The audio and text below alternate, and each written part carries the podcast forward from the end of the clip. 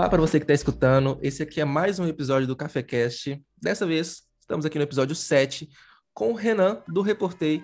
Dá um oi, Renan. Olá, pessoal. Boa noite. Valeu pelo convite, Matheus. Acho que hoje vai ser um papo bem bacana aqui. Pô, massa demais, cara. E com o Caio. Caio, Caio do Café mesmo, né, Caio? Caio já é do Café. Eu sou conterrâneo. Tudo bem? Tudo jóia, cara. Então, hoje o título do nosso podcast é a fórmula mágica para apresentação de resultados. A gente vai trabalhar um pouquinho aqui sobre como apresentar resultados, a melhor forma de apresentar resultados. Se existe uma fórmula realmente para apresentar resultados. E por isso a gente trouxe aqui o Renan. Renan, se apresenta, cara. Fala quem você é, de onde você é, o que você faz. Conta pra gente aí um pouquinho da sua história. Valeu, Matheus. Então, assim, hoje é, eu atuo é, no Reportei e na eDialog. Né? Hoje, o Reportei, para quem não conhece, é uma ferramenta de analytics e dashboards de marketing digital e de vendas, né, que foi criado em 2015. E aí, Dialog eu também participo, né, uma agência que a gente criou em 2010 focada em inbound marketing. Né? Então, eu estou nessas duas frentes, mas, obviamente, quando a gente fala de dados, né, de relatórios, etc., aí eu venho mais aqui com a camisa do Reportei. Eu tenho esse background de comunicação, né? sempre trabalhei com essa parte de comunicação digital, desde 2010 aí no mercado e obviamente da necessidade da agência, né, que a gente tinha essa necessidade da parte de análise de dados, de relatórios, apresentar dados para clientes, a gente criou o Reportei, né, que virou uma outra empresa, que hoje é um outro negócio e que, enfim, atende aí milhares de agências, freelancers, departamentos de marketing, não só no Brasil, como no mundo também. Então, hoje, é, eu posso dizer que a gente fala de, de dados e, e relatórios com essa experiência. Massa demais. Cara, e ajuda, viu? Ajuda bastante. que bom, que bom que você gosta. Cara, assim, Antigamente, só mudando aqui um pouquinho de assunto, há um tempo atrás a gente gerava relatórios, no nosso começo mesmo, uns dois anos atrás, aí a gente gerava relatório, todo final de mês a gente entrava dentro do Instagram e do Facebook de cada cliente para a gente olhar como que foi o resultado dele naquele mês. Então a gente fazia métrica por métrica, coisinha por coisinha para a gente ver, para apresentar aquele resultado para o cliente. Então assim, você imagina o tempo que a gente gastava com isso. É, essa era a ideia, né? Que a gente também tinha esse problema lá na agência e a gente falava, gente, não tem como automatizar isso, né? E aí veio uma coisa levou a outra. Né? Boa, massa demais. Caio, por mais que você já faça parte, dá um oi, conta um pouquinho de você aí, para contextualizar para a galera que ainda não te conhece. Essa uma pessoa que provavelmente não te conhece está ouvindo a gente. Quem dera. Bom, fazendo as apresentações aqui, meu nome é Caio, Caio Braga, eu sou publicitário, me formei em publicidade há longínquos cinco aninhos só. Estou bem, bem recente aí na área também. Trabalho diretamente com a gestão de marca, gestão de branding, num grupo de educação. Tenho alguns clientes em paralelo também, e alguns clientes, inclusive, que também né, são, são clientes é, do Renan, de certa forma. É, utilizam dessas, dessas duas plataformas, especialmente o Reportei, né, que é uma plataforma que fornece dados tão importantes que ajudam a gente na hora da gestão, é, na tomada de decisão né, que é o mais é o mais determinante e o mais difícil também, né? E meu chefe já falava comigo algumas vezes que o caminho para a publicidade é um caminho é, que não tem como fugir da análise de dados, né? Então, plataformas como essa que o Renan integra e, e elabora são, são fundamentais. Mas falando de mim, eu sou publicitário, me especializei em branding pela PUC logo depois, assim que eu me formei, e estou atuando em branding desde então que quem me conhece sabe que é o amor da minha vida. Boa. Agora essa é uma pessoa que não te conhecia, te conhece também, Caio. Cara, a gente falou aqui de reportei, falamos de reportei, eu falei do Caio, eu, o Caio falou de reportei, o Renan falou de reportei. Cara, Renan, conta pra gente um pouquinho como que foi que, que surgiu essa ideia. Você falou um pouquinho aí vagamente como que foi, mas conta pra gente como surgiu, como começou. Perfeito, perfeito, Matheus. Então, o Reportei, ele nasceu dessa dor que a gente tinha na agência. A gente tinha uma agência que, na época, era muito focada em rede social, depois a gente foi expandindo para inbound, né? Mas a gente nasceu com essa dor de é, poxa, todo mês eu tenho que ir lá, eu tenho, sei lá, 20 clientes, eu tenho que ir lá no Instagram de cada um, no site de cada um, no Google Ads, no YouTube, enfim, você vai vendo, você pega 20 clientes, multiplica por 5 canais, e você tem que ir em 100 canais todo mês para ir lá, pegar os indicadores, dar um print, colocar num PPT, etc e tal. Então era assim que a gente fazia, né? E na época não tinha uma ferramenta no Brasil é, que fizesse essa parte de análise de dados, de relatórios, né? As ferramentas que existiam eram gringas e geralmente eram bem caras, assim, era tipo, os planos iniciais era 500 dólares e tal, porque eram ferramentas de BI, né? Aquelas ferramentas que fazem análises super avançadas, focadas em um projeto só. E aí a gente, é, eu encontrei o meu sócio, né, que é o Rodrigo, que é o desenvolvedor do Reportei. Eu estava nesse lado de agência há cinco anos já, com agência de marketing digital. E aí eu encontrei o Rodrigo, a gente trocou uma ideia, a gente, eu mostrei para ele essa dor que a gente tinha e como a gente poderia formular uma solução, né? A gente pensou nisso juntos e a gente chegou na ideia do Reportei, né? Então a gente estava pensando que era uma coisa que dá para automatizar e a gente fez isso, automatizou. Então agora a pessoa ia lá, clicava, integrava os canais e ela gerava relatório em segundos. Porque antes realmente demorava muito tempo para a gente fazer um relatório. A gente perdia dias da equipe. Então eu tinha uma equipe lá com três, quatro pessoas que faziam essa parte de análise de, de, de marketing, né? E aí essa equipe ficava lá perdendo dois dias, três dias, todo começo de mês então, imagina o custo disso né, é, para a empresa. E aí a gente começou, não, isso aqui dá para automatizar, a gente criou o Reportei e a gente começou a testar. Né? É, para você ter uma ideia, no primeiro ano do Reportei, a gente lançou um protótipo e em um ano a gente chegou na incrível marca de quatro clientes pagantes. Então, a gente tinha quatro clientes no primeiro ano do Reportei você ter noção como é que funciona né, a criação de um produto. Existia aquela dor no mercado? Existia, mas a gente estava aprendendo a criar o produto. E aí a gente ouviu os clientes, aí lançou a segunda versão. Essa segunda versão passou mais um ano, ela estava com 500 clientes, né? Aí a coisa ganhou tração. Então, foi mais ou menos assim. E, obviamente, assim, a nossa ideia, né, hoje, até hoje, né, a gente, assim, facilitar o dia a dia do profissional de marketing, sabe? Aquelas coisas que o profissional fica perdendo muito tempo, que poderia ter um software para ajudar nessa parte de dados e de, de análise, né? E a gente faz isso. Então, a gente começou dessa forma e, enfim, esse até hoje é o nosso propósito, está no nome né, da empresa, né? A ideia do relatório, etc., e segue assim. Uhum. Boa, cara. E, atualmente, quantos clientes você tem? Então, hoje, Reportei, ele tem assim, a gente tem mais de 20 mil empresas na nossa base ali, né? É, a gente tem, não, é, não são todas empresas que pagam, né? Porque, por exemplo, se uma agência tem 20 clientes, né? São 20 empresas, né? Então, hoje uhum. eu falo de só de empresas que têm seus dados analisados, eles são mais de 20 mil, né? E o Reportei tem mais de 3 mil ali diretos, né? Que são aqueles clientes que pagam para gente, que fazem toda o trâmite, né? E obviamente uma coisa que aconteceu no reportei também com o tempo é de a gente conseguir é, até clientes fora do Brasil, porque a gente criou o problema, assim, criou a solução para um problema que a gente vê aqui no Brasil. E a gente percebeu que outros países também tinham o mesmo problema. E o mais legal, né? A gente se deparou no meio desse, desse, desse caminho, a gente viu como que o mercado brasileiro é muito desenvolvido nessa parte, né? Uma coisa que a gente não, não para para perceber, mas aqui no Brasil tem muita coisa desenvolvida em marketing digital que outros países ainda nem sonham em ter. Então a gente meio que também acaba entrando como pioneiro em outros mercados. Isso é muito, muito bacana. A gente imagina que aqui no Brasil as coisas chegam depois, né? Mas não no marketing digital. A gente está tá bem avançado nesse sentido também. Que massa, cara, que massa. A gente teve uma conversa com o Vinícius Gambetta, né? Você conhece o Vinícius Gambetta, claro. Ele Sim. falou justamente sobre isso, né? Ele tá no Canadá e ele falou um pouquinho sobre a comunicação no exterior, a diferença que é a comunicação no exterior. E realmente a gente muitas vezes acha que a gente está para trás em, em, tudo. Só que não, cara, a gente está evoluído. A gente tem soluções que não tem em outros lugares, que a gente pode levar para esses outros lugares, que foi o caso que vocês fizeram com o Reportei, né? Exatamente, cara, exatamente. A gente percebeu que quando, é, assim, quando às vezes você resolve um, um problema local, né? Às vezes está ali na sua cidade, no seu bairro e tal. Às vezes que ele é um problema, ele pode ser até global, né?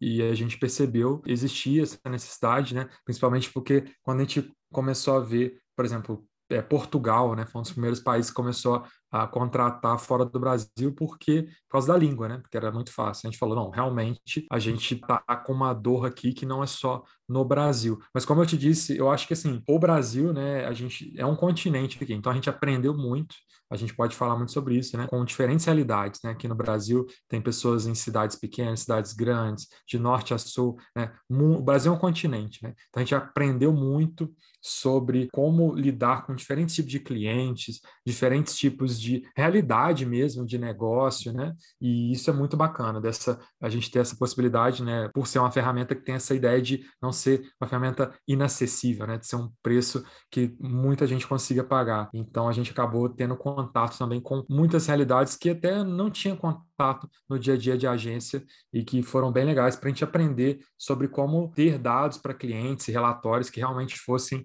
é, úteis, né, para todo mundo, inclusive para quem não é especialista né, em marketing digital. Uhum. E a plataforma continua se desenvolvendo, né? Vocês estão em qual versão atualmente? Então, hoje o Reportei, né? Até te falei, a gente lançou a primeira versão, depois a segunda. Hoje a gente está numa que a gente chama versão 4, né? A gente uhum. chama de a quarta versão do Reportei, que foi lançada ano passado, e a gente, obviamente, faz atualizações semanais, mensais na ferramenta. Então, é, é, todo mundo, eu acho que muita gente que está ouvindo já deve ter testado ou já conhece. Se você não é cliente, se você já testou, você testou mais, há mais do que seis meses, por exemplo, você entrar lá hoje, você vai ver um monte de coisa diferente, métrica, redes diferentes, análises de dados diferentes, enfim. Então, tem muita novidade. Obviamente, quem estiver ouvindo aí quiser depois testar, trocar alguma ideia sobre ferramenta em si, me fala, porque a gente gosta muito de, de criar essas versões com base justamente nesse feedback né, que o pessoal passa para gente. Perfeito, cara. Agora falando um pouquinho de, de feedback mesmo, e já falando não na parte de coletar os dados em si, mas na apresentação, cara, uma dificuldade que eu tinha era os meus clientes entenderem aquilo que eu estava passando. Então, tipo assim, ou eu mandava um relatório e o cara nem via, ou então eu abri uma reunião com o cara e o cara não ia na reunião, ou ele ia e falava, uhum, tá, ok, e aí? Cara, tem um jeito certo de apresentar o resultado? Tem uma fórmula ali para apresentar o resultado? Tem algum jeito que você indica? Enfim, porque eu acho que isso é uma dor também muito grande, não só na, na hora de gerar o resultado, mas na hora de apresentar para o cliente, fazer o cliente entender aquele resultado também. Você tem um, jeitinho, um macetinho aí, ou uma dica? É, hoje tem duas coisas, né, cara? Acho que a primeira coisa que você falou no começo aqui do cast, que você falou agora, que é a palavra-chave, que isso já te colocou na frente de 90% das empresas, que é apresentar o relatório, a primeira coisa, né? Não é enviar um relatório somente, né? Aquela coisa de ah, gera o relatório e envia para o e-mail. A tendência, se você faz isso, é, ou você tem um projeto muito consolidado, que o cliente já confia muito, está funcionando há muito tempo, né? E aí você só envia o relatório porque já está só no, acompanhamento mensal, ou você vai perder aquele cliente. Então, o momento de apresentar um relatório ele não é um momento chato, né? Ele é um momento de você engajar o cliente, você fazer o cliente voltar a comprar a ideia e realinhar, né? Então a gente fala que assim é um momento quase que de uma nova venda, né? Todo mês você está tendo que vender o seu trabalho, né? O relatório ele te ajuda a comprovar o resultado e ajudar a orientar o trabalho para ele melhorar, né? Porque às vezes você não está conseguindo entregar resultado, e isso é normal, mas você tem o um relatório para você poder entender o que está acontecendo e corrigir a rota. Então que, que é o, o, segredo, tá? Vamos falar alguns, algumas dicas assim. Não, não tem um segredo único, mas tem alguns pontos muito importantes. Isso primeira aqui vai coisa... dar um, um ótimo corte, ó. é, a primeira coisa, né, quando você vai fazer um, relatório, que muitas vezes você fala, ah, meu cliente está entediado e tal, é porque você provavelmente não está falando com ele, um, sobre o que ele gostaria de estar tá conversando, e dois, você não está entendendo qual o perfil do seu cliente, e o perfil que eu digo é o perfil comportamental daquele cliente, tá? Então, o que, que é o ponto um? A primeira coisa, todo mundo erra, né? Começa um relatório por uma coisa que não é tão importante para o cliente. Às vezes a pessoa quer mostrar um resultado, alguma coisa legal, mas ela não está falando daquilo pelo motivo que o cliente contratou você. Então, se você já começa um relatório falando do ponto-chave, da meta mais importante, do indicador mais importante do projeto, eu tenho certeza que, pelo menos uns cinco primeiros minutos, você já tem a atenção do seu cliente. Então, esse é um ponto. Geralmente, pessoal, vamos supor que você foi contratado para gerar vendas para uma empresa, né? E aí você abre um relatório falando, ah, a gente cresceu no Instagram, no Facebook, e seu cliente está lá esperando. Aí, quando que você vai falar da venda? Quando que você vai falar? Então, você já está perdendo engajamento, né? Por outro lado, é a ideia do perfil do seu cliente. Se o seu cliente ele é uma pessoa muito direta, muito objetiva, a gente fala que tem aquele perfil muito executor, né? aquele perfil dominante, esse cliente provavelmente ele não vai aguentar mais do que uma, um slide, uma página com indicadores muito simples para ele entender o que está acontecendo. Ele quer a resposta rápida, ele quer que você discuta objetivamente. Se seu cliente é mais detalhista, ele quer saber o que foi feito, de que maneira que foi feita, por que, que as coisas estão do jeito que estão, você precisa de relatórios mais detalhados, com mais informações. Então, nesse cenário, esse cliente vai ficar desengajado se você apresentar algo muito direto para ele. Então, tá vendo como que a gente entender o perfil do cliente é muito importante? Imagina você do outro lado. Tá? Se você é uma pessoa muito direta e alguém vai te apresentar algo e fica lá contando história e tal, você vai ficar entediado. Né? Isso acontece. Então a gente tem que entender, primeiro, falar o que o cliente realmente está querendo, né? a meta que importa para ele, o indicador que importa, tem que abrir a conversa e aí, a partir dali, ser apresentado da melhor maneira para esse cliente. Tá? Até para aproveitar fazer um, um jabá aqui, né? Quando a gente começou o nosso enfim, quando a gente começou esse trabalho de, de relatório, de apresentação de relatório reportei, a gente começou a, a, mapear todos os pontos ali que geravam mais engajamento, que ajudavam a pessoa a fazer um relatório melhor e apresentar um relatório melhor. A gente criou um, uma certificação para isso. Então, Hoje lá tem o reportei.com/academy, lá tem uma certificação gratuita, é um curso e tem prova e tudo mais para você ficar fera em apresentar relatório. É um curso que dura um almoço, é uma hora e meia de curso, duas horas, mas ele compila tudo que a gente aprendeu sobre apresentação. Então, essas duas dicas aqui são uma das mais importantes que tem lá, e obviamente lá a gente explica, né, como que você trabalha cada tipo de cliente, cada perfil e tal. Então, assim, apresentar relatório, relatório não é um momento chato, é um momento que pode ser realmente é, aquele momento de animação, de empolgação de um projeto. Você, quando você chega para um. Você já deve ter passado por isso, né, Matheus, Caio? Quando você tem informações legais, dados legais, histórias legais para contar do seu projeto, todo mundo fica empolgado. Né? Então, esse é o momento do relatório, é para isso que a gente faz isso. Porque senão a gente está lá só lendo um monte de número na tela e não, e não entendendo que aquele número significa o futuro de uma empresa, o futuro de um projeto, né? o crescimento de uma equipe, enfim. Então, tem muita coisa em jogo ali, e às vezes é um, uma coisa que é tido como menor. Eu vejo gente que nem faz relatório, aí realmente essa pessoa não vai, de, vai demorar a crescer. Mas é isso, a gente tem que partir desse princípio de que aquele número ali, ele é importante, mas ao mesmo tempo tem do outro lado aquela pessoinha, né, o decisor, o cliente, é ela que a gente tem que tornar aquela situação mais fácil, mais didática, enfim, por aí vai.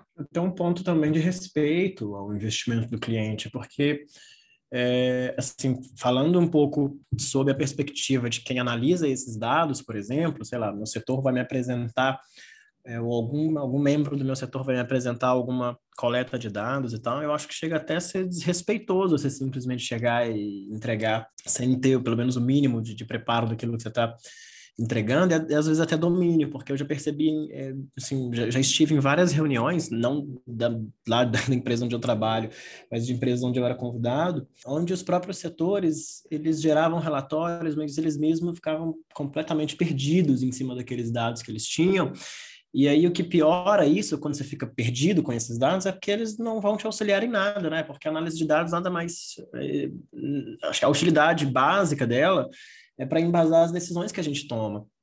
E se você não tem um domínio mínimo daquilo que você está apresentando, e, e, de fato, assim, eu concordo com o Renan, eu acho que depende muito do perfil do cliente, né? Tem cliente que gosta da coisa detalhada, tem cliente que ele quer aprender sobre indicadores que ele não vai ter contato em 10 anos, mas ele quer, ele faz questão, e eu acho que é uma, uma questão de, de respeito mesmo é, com o cliente quando você faz um.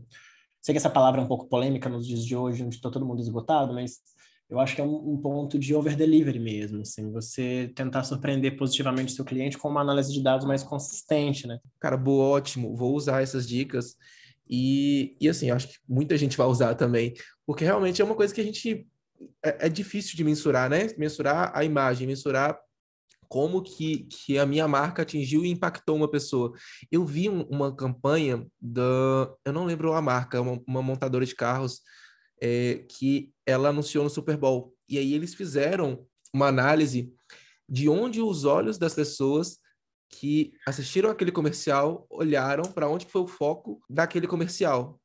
E aí foi bizarro de mostrar realmente que quando eles queriam que o foco fosse no logo da marca, ele realmente estava no logo da marca. Eu vi isso numa, numa palestra do Marcelo Kimura.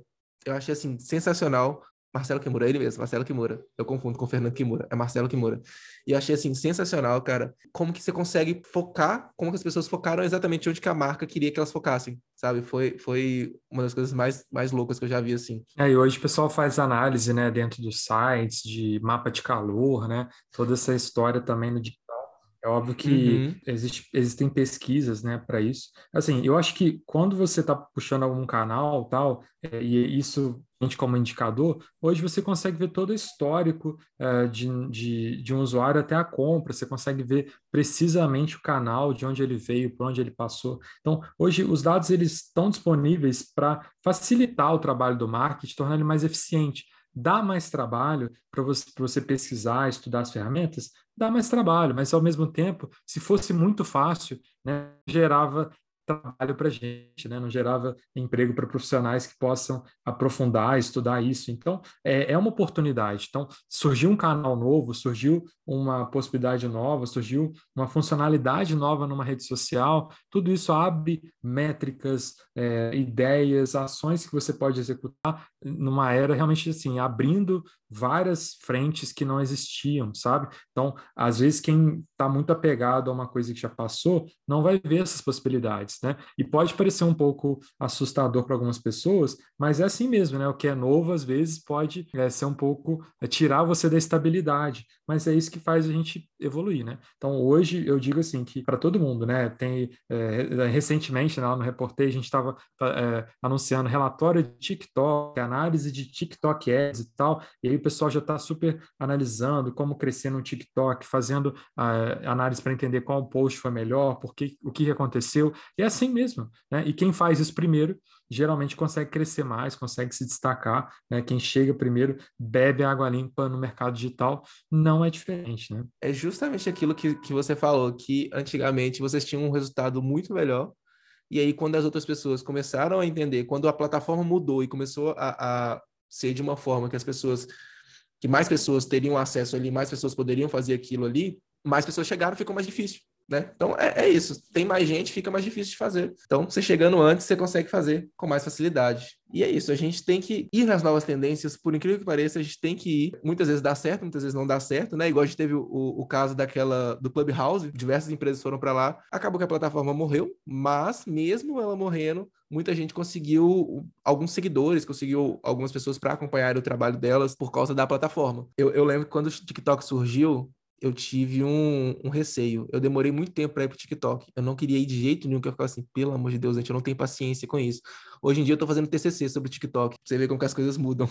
Perfeito, perfeito. E eu acho que uma coisa também assim, a plataforma ela pode ir, pode explodir, pode sumir, mas a maneira de produzir conteúdo, entender o que as pessoas estão gostando, isso é um aprendizado, né? Então, por exemplo, o formato TikTok, né? Ele se espalhou, virou Reels, etc. E é um formato que, não sei como é que vai estar o TikTok daqui a um ano, mas é um formato que está aí, né? O formato do Clubhouse, ele também é um formato que trouxe outras questões juntas, e aí, a partir disso, você consegue desenvolver outros conteúdos em outras plataformas, né? Daí surgiram plataformas como Spaces e, e por aí vai. Então, é, é, a ideia também a gente pensar não só assim, ah, não é a rede social em si, é o formato, né? O formato que a gente vai aprender a produzir em novos formatos, e esses formatos, se eles estão dando certo, é um bom indicador para a gente pensar, bom, ali tem um mercado para a gente avançar e, obviamente, assim, quando você acha, ah, eu estou chegando tarde e tal, pode ficar tranquilo, né, que provavelmente, se você olhar para o lado, a maior parte das pessoas ainda não está discutindo isso, ainda não está presente nessa rede social, as coisas, existe mercado para todo mundo, se você quiser começar no YouTube hoje, você tem como crescer, né, então, imagina uma rede que está em plena ascensão neste momento que a gente está gravando como TikTok, então, isso é, é, é, oportunidade mesmo, a gente ficar atento a essas oportunidades e não deixar é, a gente ficar desanimado aí, porque às vezes a gente fica achando que a gente não está fazendo um trabalho bom ou porque tá com, não está sabendo o que fazer, mas é parte do aprendizado, né? Como eu falei lá atrás, a gente vai quebrar muita cara, a gente vai fazer coisas às vezes que não, não vão dar resultado, mas se a gente está sempre olhando o indicador, tentando melhorar a partir daquilo, a tendência é que a gente consiga pelo menos um espacinho consiga crescer. E, igual eu falei lá atrás também, reportei o primeiro ano e tinha quatro clientes. A gente ficou um ano para conseguir ter quatro clientes. Então, não foi por falta de tentativa, né? E hoje a gente tem aí milhares. E isso é porque a gente foi aprendendo com o, feedback, foi aprendendo com o que a gente via, foi analisando os dados que a gente tinha à mão e evoluindo a partir daí. Perfeito, cara, perfeito.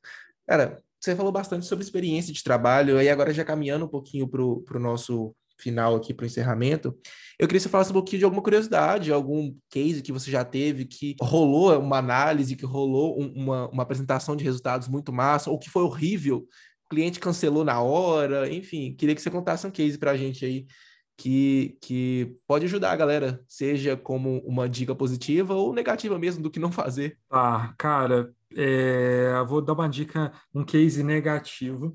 É, eu aprendi, por exemplo, quando a gente estava eu aprendi que tinha segmentos que eu era muito ruim em atender e que eu sempre, é, assim, começava o projeto, passava uma semana, eu estava lá triste, a minha equipe estava chateada e tal. E, e aí eu comecei a aprender que tipo de cliente era esse. Então, eu tive um caso, por exemplo, de uma médica, né, e ela tinha uma clínica, que ela entrou a gente tem um procedimento que a primeira coisa que a gente faz é um briefing com o cliente, então a gente senta com o cliente, faz várias perguntas e tal, e no briefing, que é a primeira reunião com o cliente, a cliente ficou revoltada com a gente, por que, que a gente estava fazendo tanta pergunta sobre a empresa dela. Foi nesse nível. E ela falou: não, mas vocês já tinham saber tudo isso. Tava, não, a gente está fazendo o briefing, que a gente está aqui com perguntas que a gente não sabe, né? Que a gente não. E a, e a cliente se irritou. Né? Então, ela, é, isso a gente tinha, a gente explica né, para o cliente né, como a gente vai começar, etc. e tal, e o cliente não entendeu. Então, no primeiro dia de projeto, essa cliente se negou, ela tinha um contrato de um ano, um contrato grande, e no primeiro ano ela se negou a fazer o briefing e ficou revoltada e começou a querer, é, enfim, falar da gente e tal. Resultado desse caso, tá? A gente tinha um contrato, a gente tentou foi cumprir a nossa parte e a gente não cumpriu.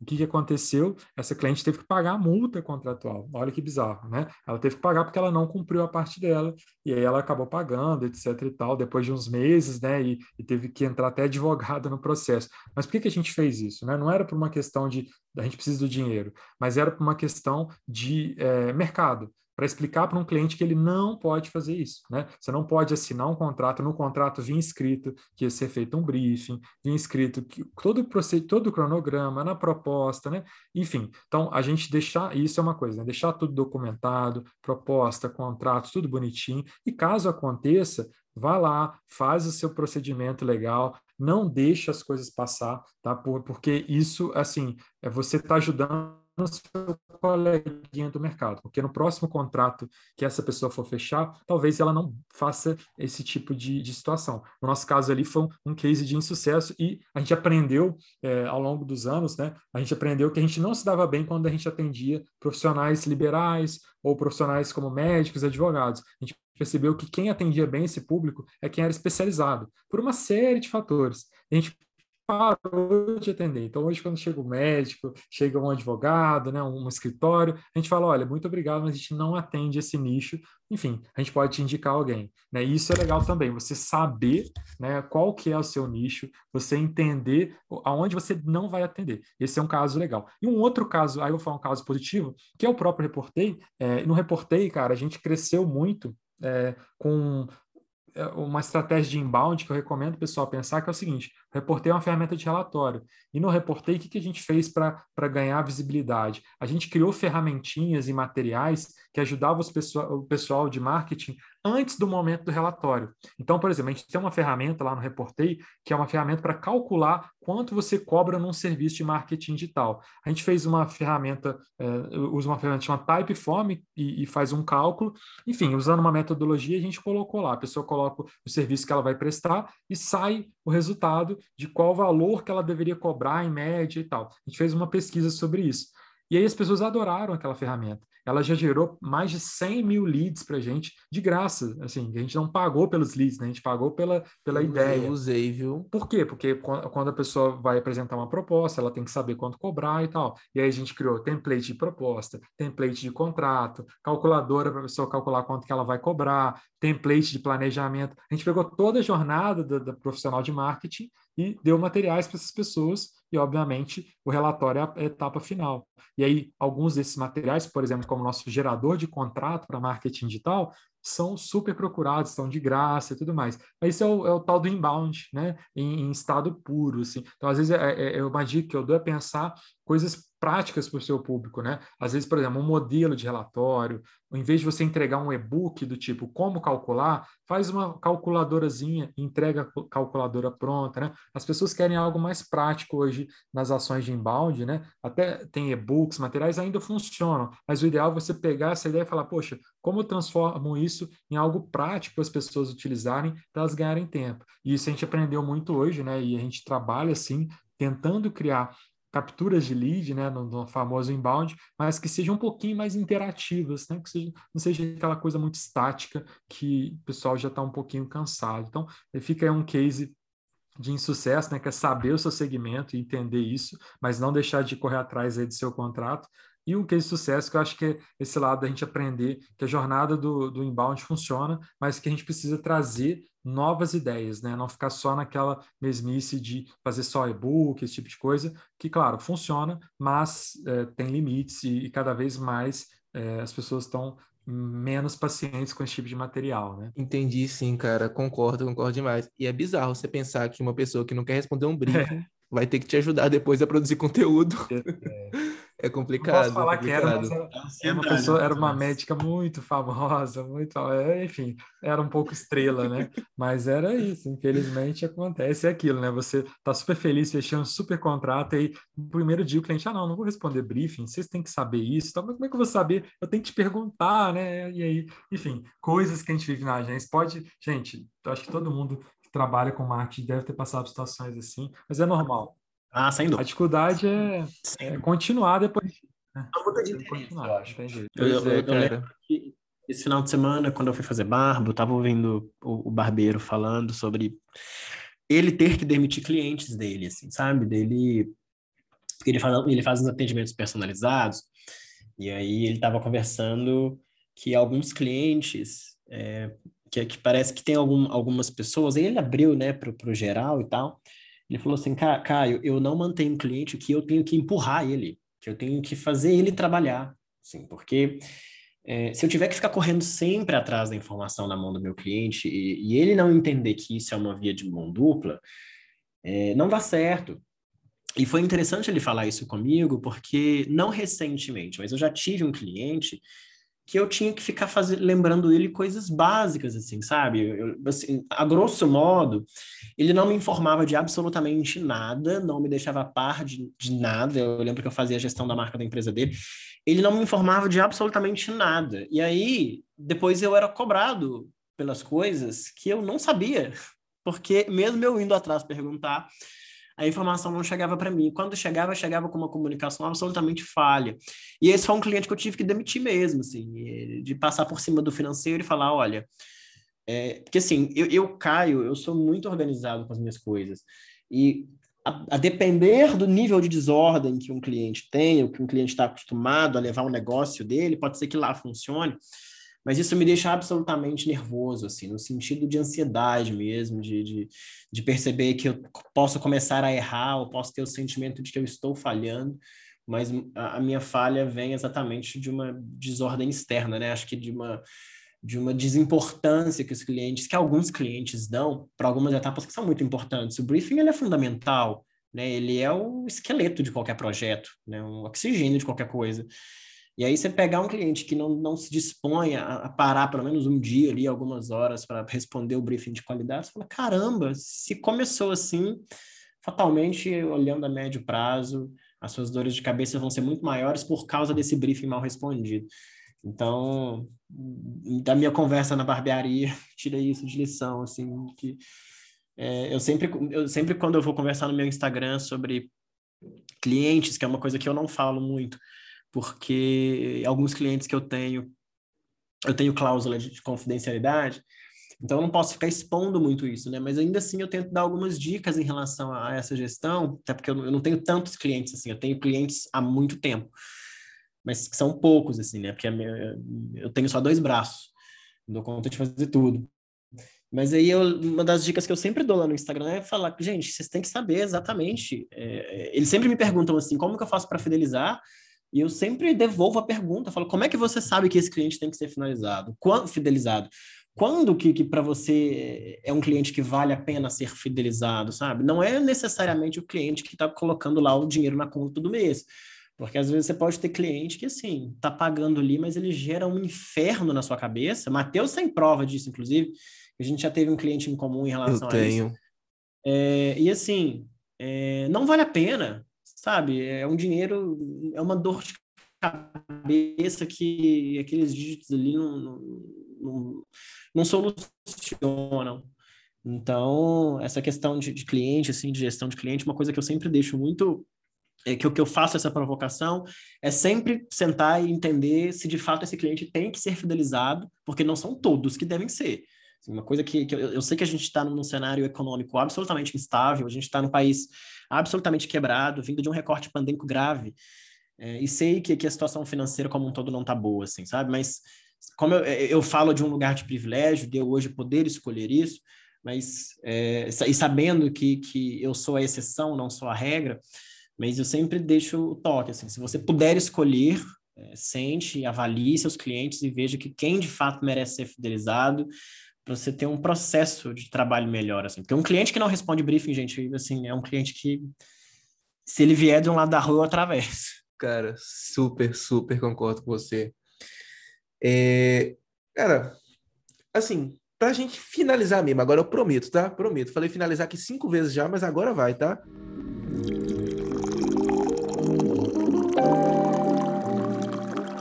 eu queria que você desse uma dica. A gente chama aqui de café. É uma recomendação que você dá, pode ser um filme, um, um livro, um perfil no Instagram, um podcast, qualquer coisa que você pode que você gostaria de indicar para a galera sair daqui e aprender um pouco mais sobre o que, que a gente tratou aqui, sobre o que a gente conversou e etc.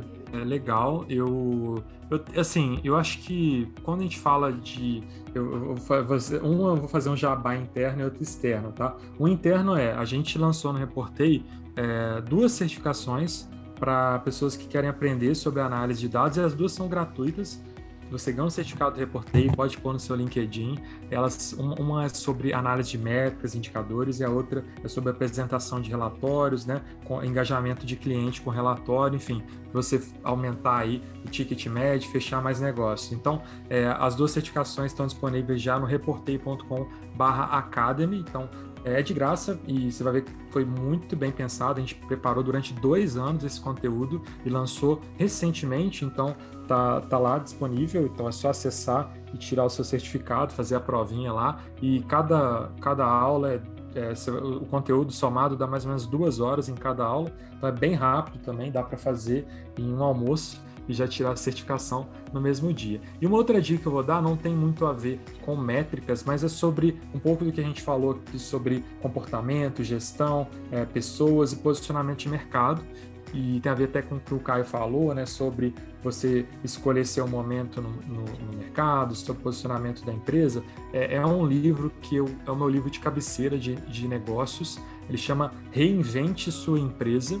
É, em inglês ele chama de Rework né? É, o Reinvente Sua Empresa ele é dos autores uh, Jason Fried e DHH, é a abreviação do outro autor, que é DHH, o David.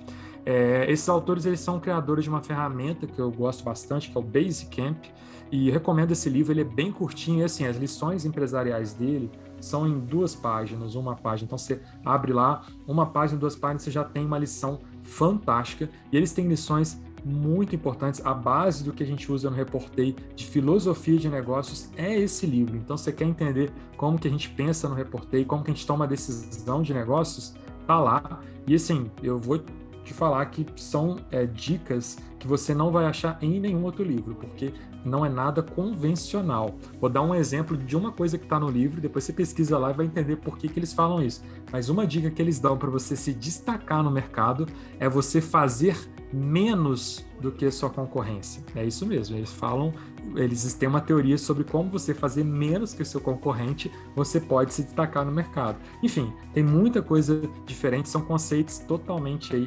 para sair da caixinha e recomendo, né, o livro é o Reinvente Sua Empresa, tem tradução em português e inglês é o Rework, recomendo pra caramba, essas são as minhas dicas aí do dia. Massa demais, cara. E agora eu vou fazer um jabá para você aqui também. E o Aquela Caixa? No Aquela Caixa a gente tem uma caixa ali de sucesso do cliente, né? Cinco estrelas do cliente ali como você ter um cliente cinco estrelas, de satisfação do cliente. Perfeito. Então, assim, pode falar um pouquinho daquela caixa também, cara? Eu deixo Perfeito. você falar, tá bom? Eu até esqueci de falar na apresentação, mas enfim, quem quiser depois acessa aquelacaixa.com. É, é uma empresa que o Reporter entrou como sócio, né, em 2021. E o Aquela Caixa, enfim, é um clube que o Matheus participa, né, que reúne vários profissionais, que trabalha sobre criatividade, publicidade, marketing.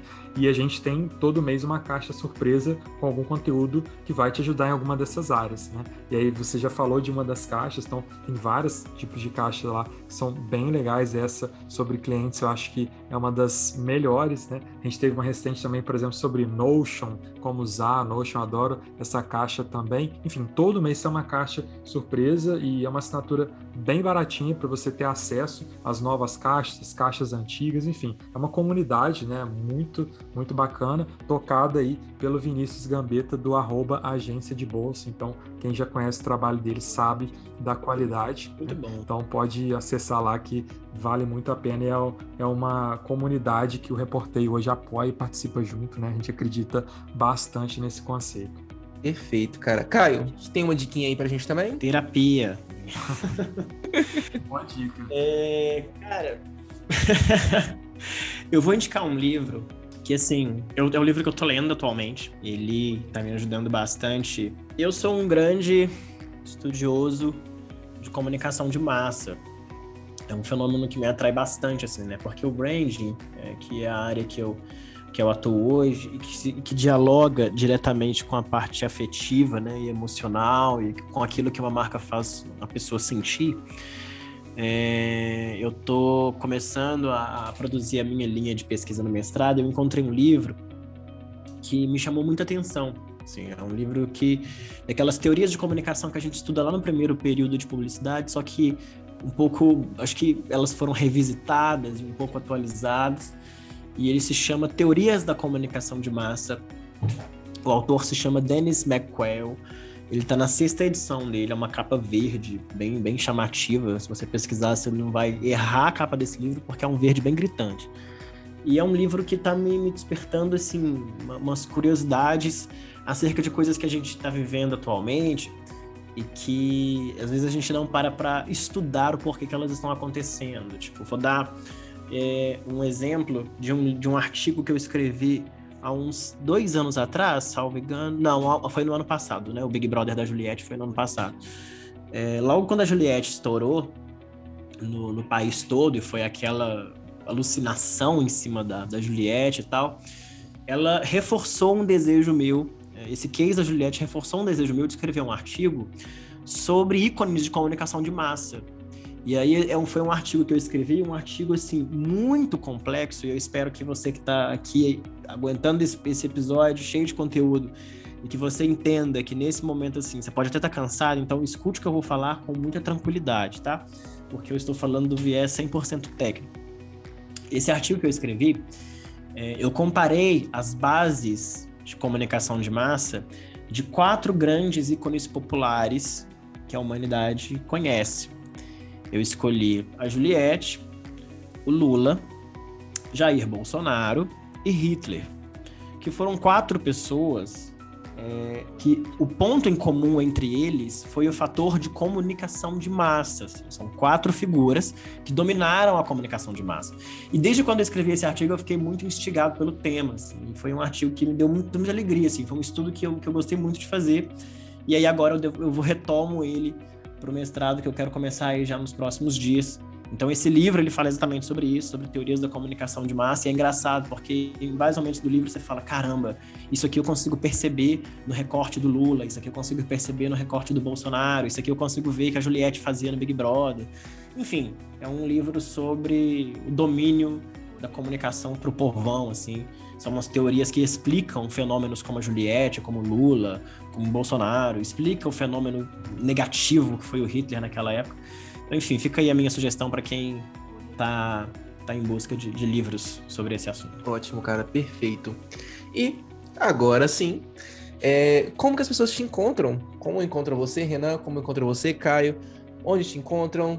Se quiserem conversar, se quiserem mandar uma mensagem, se quiserem tirar uma dúvida, se quiserem conhecer o reportamento, aquela caixa, orçamentos também. Pessoal, se quiser, só me seguir aí no arroba Renan Caixeiro, né, nas redes sociais aí, Instagram, TikTok, LinkedIn, e também seguir o arroba Reportei, e agora a gente falou também, né, pessoal, profissional da área, arroba aquela caixa, dá uma olhadinha lá nos conteúdos e qualquer coisa pode falar direto comigo. Às vezes eu posso demorar um pouquinho responder ali no Instagram, mas eu respondo todo mundo. Perfeito. Pessoal, bom, para quem já é ouvinte aí assíduo do café, meu, meu, meu jabá de sempre, vocês podem me encontrar no Instagram, que é onde eu movimento mais em relação a conteúdos nesse sentido, inclusive agora, nos próximos dias é, inclusive, estou contando isso agora, porque eu não tinha anunciado isso ainda não.